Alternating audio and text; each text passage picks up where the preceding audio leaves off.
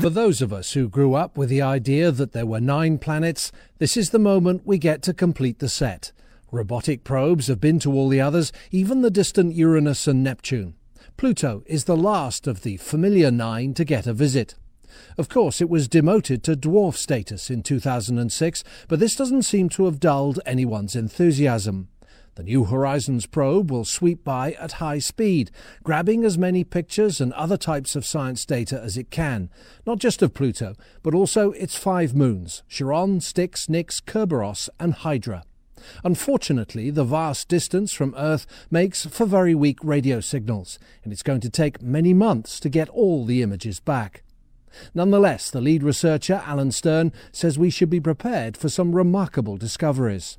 I like to say that this is, in a sense, a return to the kind of space exploration that was common in the 60s and 70s when everything was completely new. First mission to Venus, first mission to Mars, first mission everywhere. And although new missions, for example, to the surface of Mars teach us tremendous amounts, where we, people say we rewrite the textbook, this is an example of not rewriting the textbook. We're going to write the textbook.